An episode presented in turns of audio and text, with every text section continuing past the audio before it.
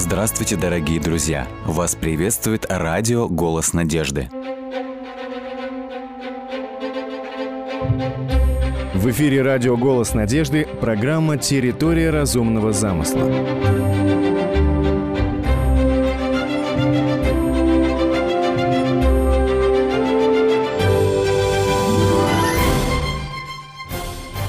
Сегодня в нашей студии кандидат физико-математических наук Попов Алексей Валерьевич. Алексей Валерьевич, здравствуйте. Здравствуйте. Мы благодарим за то, что вы откликнулись на наше приглашение принять участие в программе «Территория разумного замысла». Э, расскажите, пожалуйста, какими научными исследованиями вы занимаетесь, э, в чем заключается ваша научная деятельность? Да, ну, я работаю в сфере физики высоких энергий или э, еще одно название физика элементарных частиц – а, то есть мы изучаем то, что Библия называет мельчайшими пылинками Вселенной. А, ну вот если а, атомные ядра состоят из протонов и нейтронов, как мы знаем из школьного курса физики, то вот мы изучаем то, из чего состоят протоны и нейтроны. То есть э, по нашим представлениям мы изучаем действительно элементарные частицы, то есть уже которые дальше которых э, их разделить на какие-то еще частицы. Ну, может быть, наука нельзя. в своих исследованиях может еще найдет. Нет, конечно, да. это, это нельзя исключать, поэтому я говорю только с позиции сегодняшнего момента. То есть на данный момент мы э, считаем эти частицы элементарными, то есть вот такими фундаментальными блоками, из которых состоит материя. То есть это кварки, это глюоны, это Э, электроны, а, ну, остальные мионы, нейтрины и так далее. То есть вот действительно фундаментальные частицы. Э, считается, что наука является материалистической, материализм отрицает любую сверхъестественную деятельность, то есть э, для некоторых термин научный – это нечто противоположное вере, по крайней мере, есть такое расхожее мнение. Поэтому материалистическая наука считает веру в сверхъестественное суевериями, и есть как бы вот понятие, что материалистическая наука по определению находится в конфликте с креационизмом. Вот. И в связи с этим возникает вопрос, если наука материалистична, если она не допускает сверхъестественного, возможно ли исповедовать идею сотворения мира и при этом быть настоящим серьезным ученым? Ну, здесь надо разделить, на самом деле, две вещи. Вы совершенно правильно сказали, что материалистическая наука – то есть наука, которая базируется на мировоззрении материалистическом, она действительно противоположна креационизму, ее действительно с креационизмом никак совместить нельзя. Что есть и другая разновидность научной деятельности? Разумеется, конечно. Вообще говоря, наука, она по, своему, э, по своей сути, она не является материалистической или нематериалистической. Что такое наука? Наука – это исследование природы ее устройство, ее происхождение, а, законов, которые в ней действуют. И, и, соответственно, а, вот это исследование, если оно нас приводит, предположим, к материалистическому мировоззрению, это одно. Если оно нас приводит к библейскому, предположим, мировоззрению, в этом нет никакого противоречия. Наука, она анализирует те факты, которые ей предоставляет научный метод исследования. А уж куда эти факты ведут, это вопрос вот как раз. То есть э, нельзя сказать, что наука априори должна быть материалистичной, материалистической. Да, почему я об этом спрашиваю? Потому что у многих, к сожалению, вот сложилась такая связка или взаимосвязь. Если это наука, то она, соответственно, является неким, неким таким противоположным вере. В связи с этим у меня следующий следующий вопрос.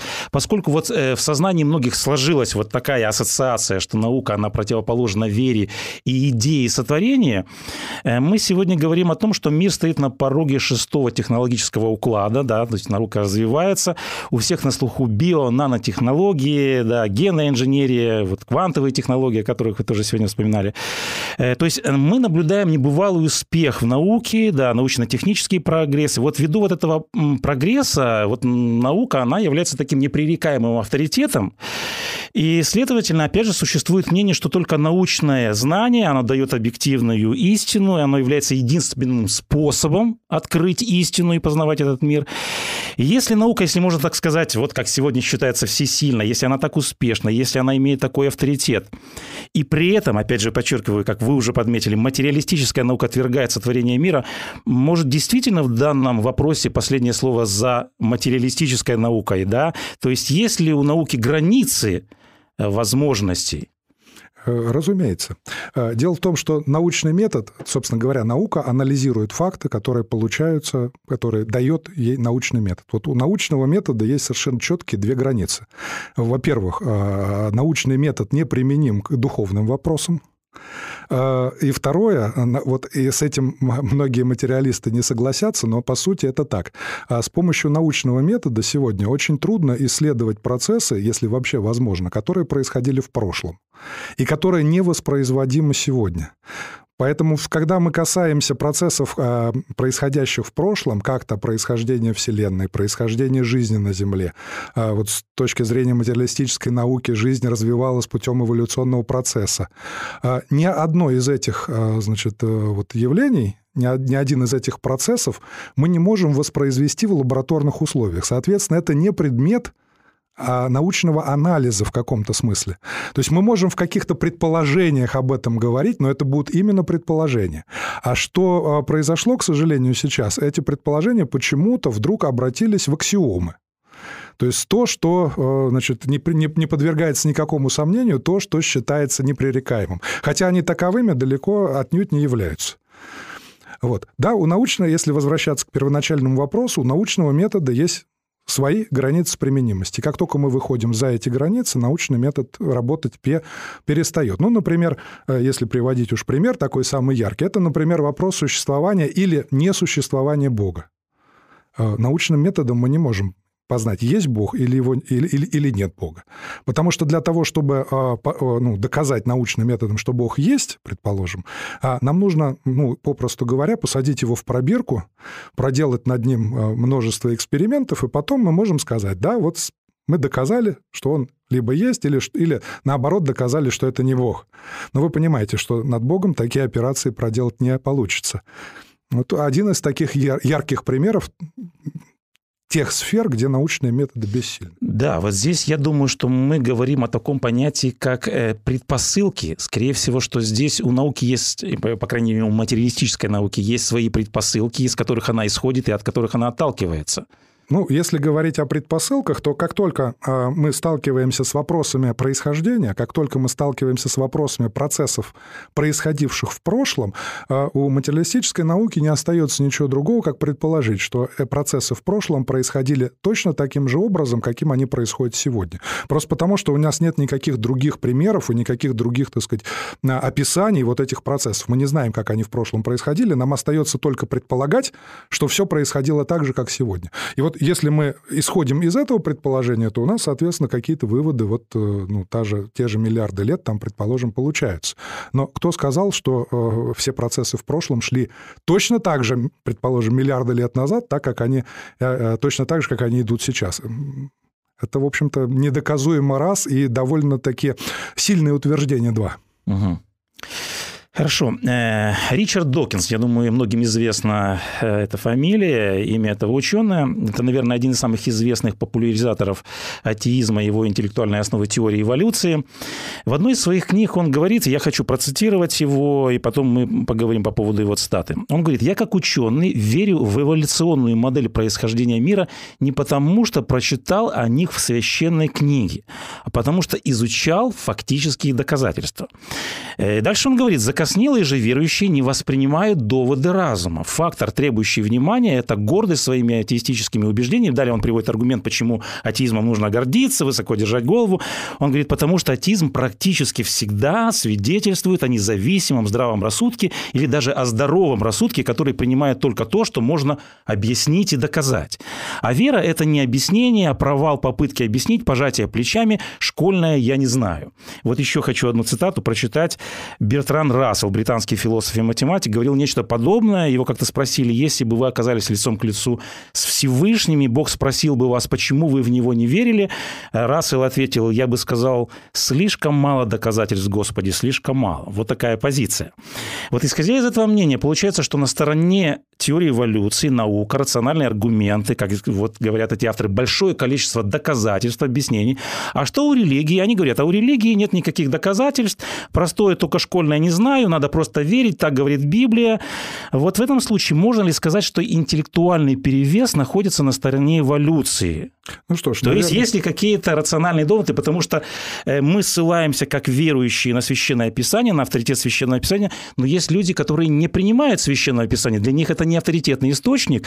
Э, есть ли у идеи творения внебиблейские доказательства или какие-то рациональные доводы, которые могли бы убедить человека, для которого авторитет священного писания исследование не является ну, истинным. Ну что ж, для ученых-эволюционистов очень характерный подход. А, они сразу ставят себя в положение а, опирающихся на многочисленные свидетельства науки, а верующих людей они сразу ставят в положение отсталых людей, которые, значит, э, не э, исповедуют э, веру, которая не подтверждена никакими научными доказательствами. Да. Мое глубокое убеждение, что все обстоит как раз с точностью до наоборот.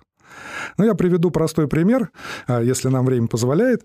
А, ну, давайте вот посмотрим, причем даже не из моей области, мы вроде бы как о биологии сегодня не говорим, но я все-таки приведу пример из области биологии. Ну, вообще, эта теория информации, она имеет отношение и к, ко мне, а, к моей, тому, чем я занимаюсь. Давайте посмотрим на генетический код. Э, я приведу вот какой пример. Вы знаете, что существует сейчас обширная программа поиска внеземных цивилизаций. Э, сети так называемые, да, э, э, Search for Interintelligence, вот, то есть поиск внеземного разума. А они слушают космос, они слушают сигналы, которые приходят из космоса, а из космоса приходит огромное количество сигналов, потому что есть огромное количество источников радиоизлучения в космосе. И понятно, что а, если эти источники не являются источниками, исходящими из разумного источника, из, так сказать, из разумной, от, от разумной цивилизации, а, то значит, как-то нужно фильтровать эту информацию. Да? То есть нужно определить, какой сигнал приходит от естественного источника, а какой сигнал приходит от, а, скажем так, э, инопланетной цивилизации. Как они это делают? Как определить, какой сигнал от радио, от квазара какого-нибудь, от радиогалактики, от ядра галактик или от пульсара, а какой сигнал от разумной цивилизации. Понятно. На самом деле определить очень просто. А, ну, на словах, по крайней мере, но принцип простой. А, то есть а, этот сигнал должен укладываться в некую языковую конвенцию, так называемую. То есть он должен быть разумным. Мы должны вот эти вот, э, так сказать, символы, которые передаются, ну, там, не знаю, точки тире, как в азбуке Морзе, да, или что-то еще, этот сигнал должен быть скажем так, читаем. То есть мы должны увидеть, какой набор символов или набор сигналов соответствует какому-то понятию. Вот если мы находим сигнал из космоса, который укладывается в языковую конвенцию, то есть который является языком, если попросту говорить, да, то есть он передает некую разумную информацию. Тогда мы сразу же можем сказать, и, собственно говоря, так оно и... Пока таких сигналов из космоса мы не услышали, вот, но если вдруг мы когда-то этот сигнал услышим, что на это скажут ученые-эволюционисты? Что на это скажет тот же самый Ричард Докинс? Что он скажет? Он скажет, мы получили доказательство существования внеземной цивилизации. Мы получили сигнал из космоса, который мы смогли расшифровать и который содержит в себе разумную информацию. Да? А теперь давайте посмотрим на молекулу ДНК. Она собой представляет то, что мы называем генетическим кодом. Это абсолютно ясно, ну, как сказать, мы сейчас понимаем, и расшифровали, в общем-то, мы расшифровали геном человека практически полностью, хотя а, мы не понимаем многого, что мы там прочитали, да, но мы, по крайней мере, получили эти символы все. А, и там мы видим слова, там мы видим фразы, то, что называется кадонами, то, что называется генами. Мы видим разумную информацию, которая там записана. Если бы такая информация пришла из космоса, мы бы сразу, ну, те же самые ученые-эволюционисты сразу бы всплеснули руками и сказали, все, у нас есть доказательства существования внеземной То есть есть вопрос в интерпретации этих фактов. Конечно. Здесь мы, у нас перед нами. Они это знают, они, в общем-то, тот, тот же один из первооткрывателей двойной спирали ДНК, Фрэнсис Крик, он прекрасно это знает, он является эволюционистом одним из таких наиболее, э, скажем так, авторитетных. Они же это знают. Но почему-то из космоса мы это воспринимаем как сигнал от неземной цивилизации, а ДНК языковая конвенция, она вдруг произошла сама собой. А вообще говоря, информация, она сама, сама собой не происходит. Разумная информация, она долж... это нематериальная категория. Она не может произойти путем каких-то взаимодействий материи и энергии. За разумной информацией всегда стоит разум. И когда мы смотрим на двойную спираль ДНК, когда мы смотрим на генетический код, мы видим разумную информацию. Почему вдруг в одном случае мы это интерпретируем как разум, а в другом случае как случайность? На самом деле вы понимаете, что здесь возникает логическое противоречие. Но это только один из примеров. Да, да. Кстати, вот я и хотел как бы вот продолжить эту тему. Э, сегодня у многих э, на слуху так называемый бозон Хиггса, да? да, что вы можете сказать о нем? То есть в массовом сознании ее еще называют частица Бога. Заголовок книги Нобелевского лауреата Леона Ледермана так и называется «Частица Бога». Если Вселенная – это ответ, то какой вопрос? что это за частица или име, и имеет ли она какое-то отношение к доказательству бытия Бога? Да нет, не имеет никакого. А, на самом деле, мне трудно сказать, почему ее вдруг э, назвали частицей Бога. А, ну, она имеет очень большую, очень а, серьезную роль фундаментальную роль в так называемой квантовой теории поля. Вот. Дело в том, что именно благодаря полю Хиггса квантом которого или а, значит, а, переносчиком которого является бозон Хиггса, а, вот, именно благодаря полю Хиггса все элементарные частицы обретают массу. Благодаря взаимодействию с этим полем Хиггса элементарные частицы приобретают массу, ну и мы, соответственно, приобретаем массу. И в этом смысле это действительно вот такая очень важная частица, очень важная, ну, на самом деле само поле важно, а, а открыв эту частицу, мы теперь видим, что действительно такое поле существует, и что все теоретические, так сказать, выкладки, которые были сделаны еще в конце 60-х годов, и потом, значит, развивались, вот они а, действительно оказались правильными. А, вот. Ну вот, э, собственно говоря, и, и все. Э, то есть как это связано с Богом, э, один из скажем так, его законов, его действий, да, в этом плане, да, наверное, можно сказать, что это частица Бога. Э, вы являетесь человеком верующим, и в то же время вы являетесь ученым, кандидатом физико-математических наук. Как вы пришли к вере, к идее создания мира высшим разумом? Что лично вас, как ученого, убеждает в существовании Бога и в том, что Вселенная это не случайность или процесс какого-то эволюционного развития, а что Вселенная сотворена всемогущим Богом. Что лично вас убеждает в идее творения? Э, меня убеждает разумность творения. Потому что э, на самом деле, когда мы смотрим вокруг себя, э, мы видим упорядоченные структуры удивительной сложности.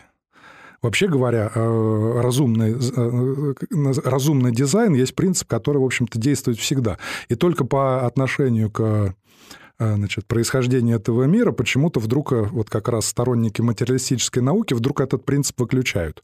Я не знаю, на каком основании, вот, но э, принцип этот, в общем-то, действует вообще, он фундаментальный. Разумный дизайн требует разумного создателя. Когда, когда я вижу разумный дизайн, я сразу предполагаю, что есть кто-то, кто этот разумный дизайн создал, и кто не просто создал, но воплотил это в материи. Вот. И это не слепой случай, это не случайность, это разум. Это видно. Да, если есть э, нечто, даже у простого предмета должен сначала быть замысел, а потом тот, кто этот замысел должен воплотить в жизнь. Ну да, как а, один из э, тоже ученых, сторонников э, креационизма.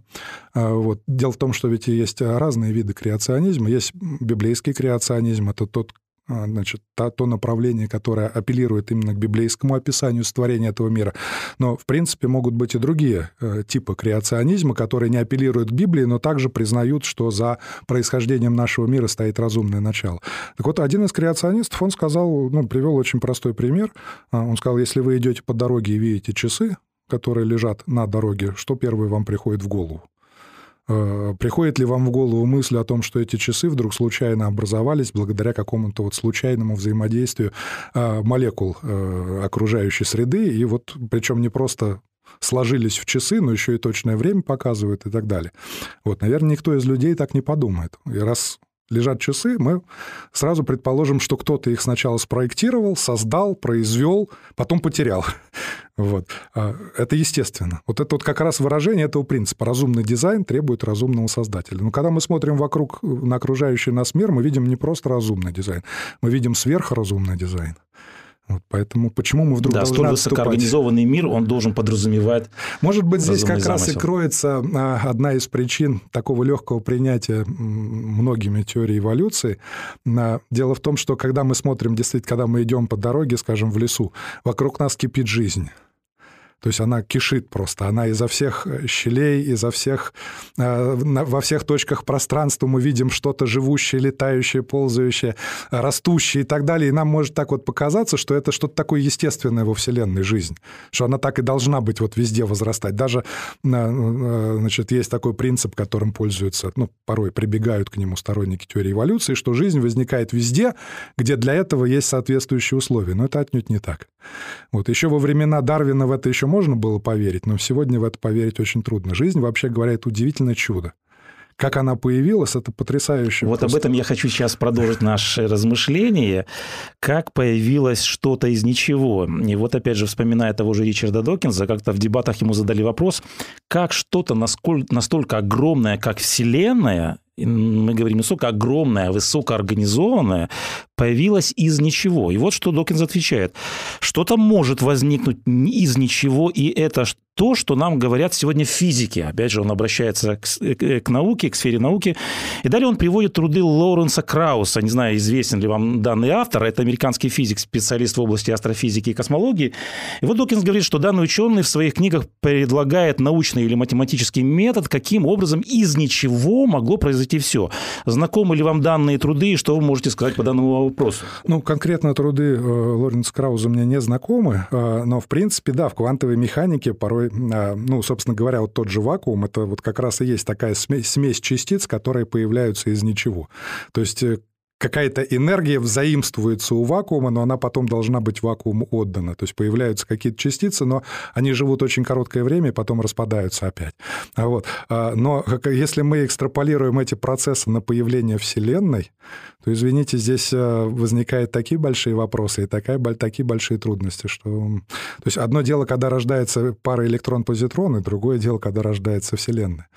Вот, это совершенно разные вещи. И попытка, так сказать, совместить одно с другим и сказать, ну вот электрон-позитрон может появиться из ничего на очень короткое время, ну, значит, и Вселенная может появиться из ничего, причем уже не на очень короткое, а на очень большое время. Это немножко нелогично, это немножко не связывается друг с другом. Да, еще вот я хочу немного вот продолжить тему теории эволюции. Вот цитата одного из ученых, сторонников этой теории – он говорит, если вы считаете, что единственной альтернативой случайному появлению является разумный замысел, то нельзя ли не упомянуть реальную альтернативу, естественный отбор. И далее автор выражает мнение о креационистах, и он говорит, либо они просто не понимают, как работает механизм саморазвития, либо они не хотят понимать. Придумать этот аргумент, то есть он имеет в виду идею разумного замысла, э, могли только люди, абсолютно не разбирающиеся в механизме естественного отбора. Ну, вот опять, мы опять да, видим да, этот да. же вопрос опять этот же да. подход, который постоянно, постоянно мы встречаем вот в э, научно-популярных книгах сторонников теории эволюции. Поэтому я и хотел спросить, может, они, мы они действительно опять, не разбираемся во всем они, этом? Они опять начинают, как бы, если говорить так более просто и, может быть, более грубо, ну вот какие вот креационисты такие недалекие люди, которые ничего не понимают. Интересно. Но у меня тогда простой вопрос к ним. А для того, чтобы естественный отбор заработал, вообще говоря, естественный отбор, я, я не специалист в области биологии, так что, может, они да, по, отношению, хотел, э, по отношению ко мне и правы да, Я хотел бы спросить, Но... вот, по вашему мнению, в чем несостоятельность или пробел, или нет, э, трудности давай... вот в этой теории? Нет, давайте начнем даже сначала, потому что сама по себе биологическая эволюция вообще одна, одна, одна, одна сплошная трудность. Но это, э, может быть, для другого разговора тема. А я бы хотел начать с самого начала. Для того, чтобы чтобы работал естественный отбор, нужно сначала, чтобы жизнь возникла. И вот вопрос, как, как, как, как по-вашему, я задаю им, возникла жизнь? Я как-то разговаривал с биологом, э, я не знаю, сторонник ли он теории эволюции или нет, но, по крайней мере, он мне анонсировал себя как креационист, и мне, собственно говоря, этот вопрос интересовал. Я спросил, а вообще вот как вы рассматриваете, откуда появилась жизнь, как она могла возникнуть? Ну, он знаете, что он мне сказал? Он сказал, это не вопрос биологии. То есть, как бы да. от ответа он ушел. Но в чем-то он прав, наверное, потому что с точки зрения сторонников теории эволюции жизнь возникла благодаря химической эволюции, то есть это скорее вопрос к химии тогда. Ну, так вот, такое отфутболивание, оно присутствует. Мы благодарим вас за участие в нашей программе. Мы надеемся, что у нас будет возможность продолжить наше размышление в следующей серии наших программ. Он сотворил землю силою своей утвердил Вселенную мудростью Своей и разумом Своим распростер небеса.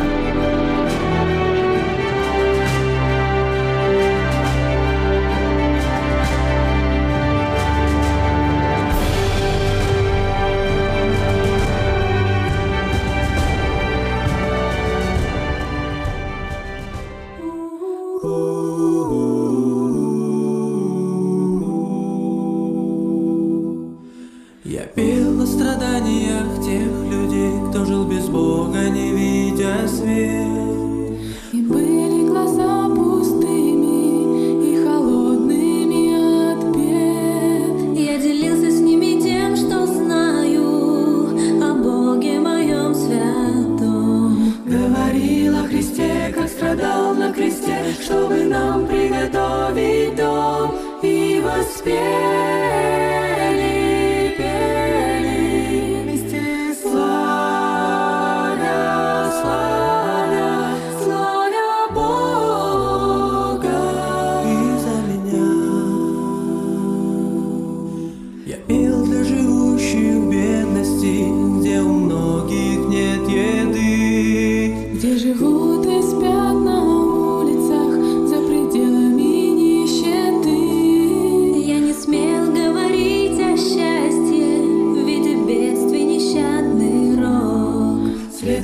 los más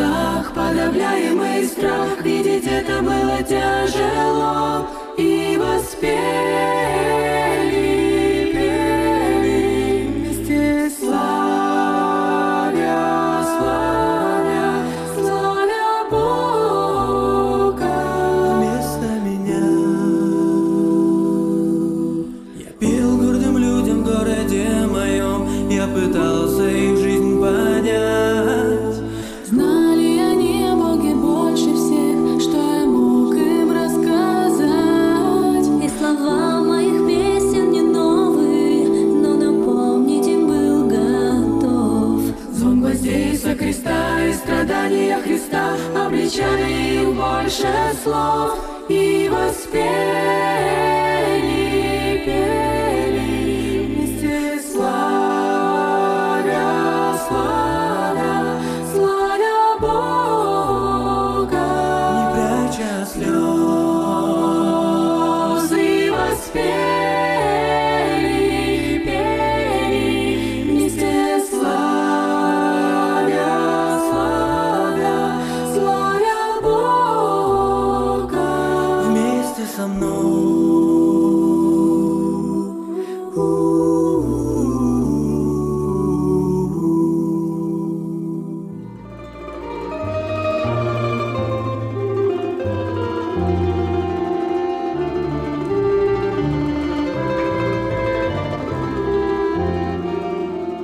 Дорогие друзья, вы можете оставить свои сообщения через WhatsApp и Viber по номеру плюс 7 915 688 7601 или позвонить нам на бесплатную линию, которая работает на территории Российской Федерации. Номер 8 800 100 ровно 1844. 8 800 100 ровно 1844.